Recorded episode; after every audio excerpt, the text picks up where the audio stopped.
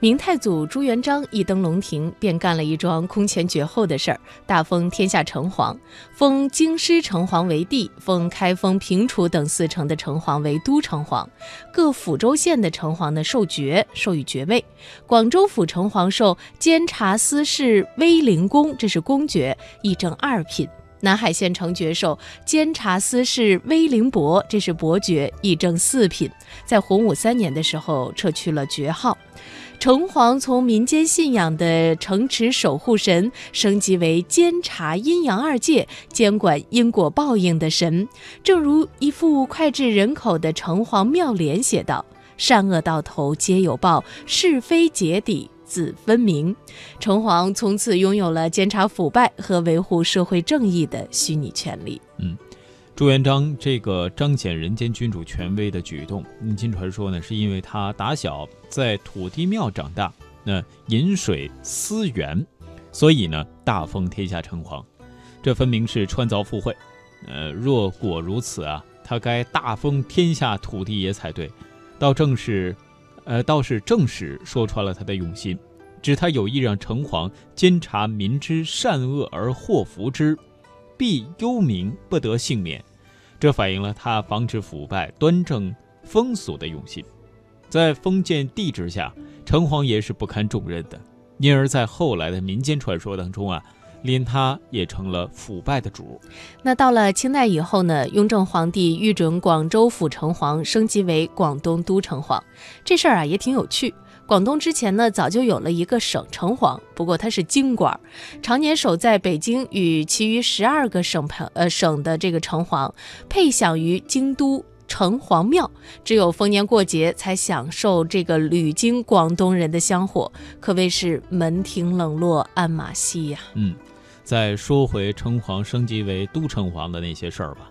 当年呢，有的地方再塑神像，原来的府城隍像是或呃像或是在原庙被移到一旁，或是另庙供奉；有的地方呢，则保留原像，换个名号。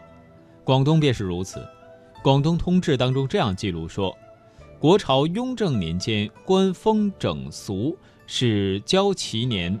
奏请改为广东都城隍，府巡司道皆呃携斩贺，呃，可见呢，广东都城隍仍用原相，只经由地方长官拜祭，便搞定了履任程序。这样子倒很符合当时当地人讲实际的性格。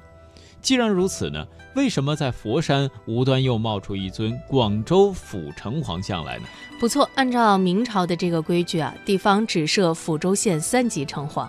虽然雍正实行改革，地方增设了都城隍，镇一级不设城隍的原则没有变，但是也有例外。日本汉学家滨岛郭俊早就注意到，清代经济发达的江南地区一些强镇就突破制度供奉。镇城隍的现象，他认为这些镇供奉其所在州或者是府的城隍呢，为本镇城隍，镇城隍庙称之为别庙，也就是上级城隍在本庙之外另置的庙。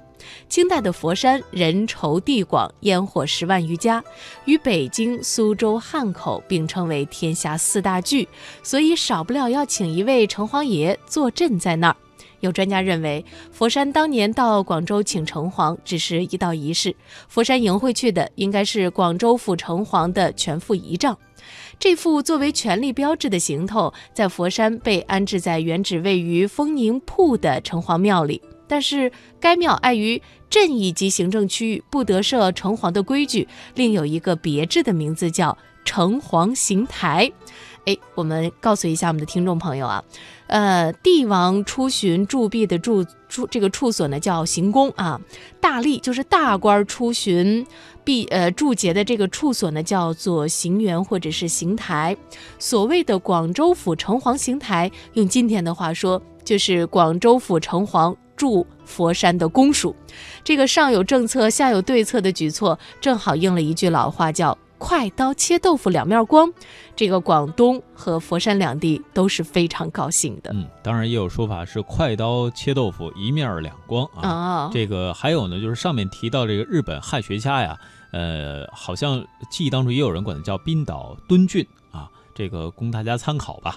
呃，如果说广州的城隍爷曾经有这么一个曲折的经历，广州只好叠埋新水，也就是一心一意的意思了啊，大概是这样一个解释啊。